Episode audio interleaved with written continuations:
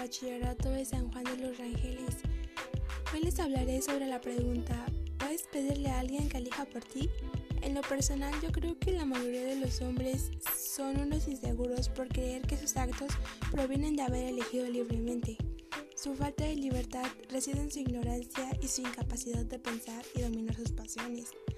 La única libertad posible es la del sabio, que al menos conoce cuáles son las causas que lo condicionan y aprende a dominarlas.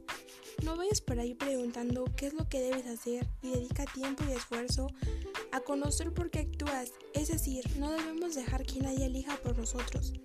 Sin embargo, muchas veces lo hacemos por miedo, mi respuesta está basada en las ideas de Kierkegaard, un filósofo danés que tiene una teoría interesante sobre el por qué nos da miedo elegir.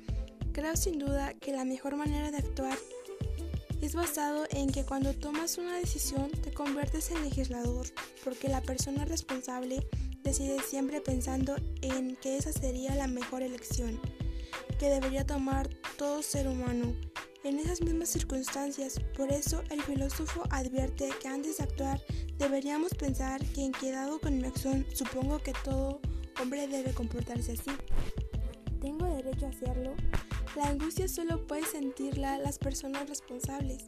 Por ejemplo, el general que envía sus tropas al combate sabiendo que pueden morir. Si este hombre no sintiese angustia ante la decisión que debe tomar, significaría que es un absoluto irresponsable.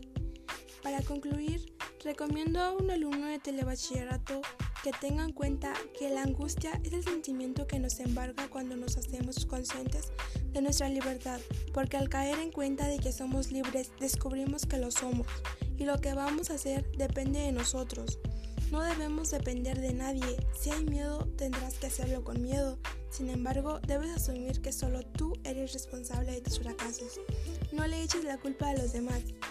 Bueno, pues muchas gracias por su atención. Les invito a seguirme en mi podcast y hasta pronto.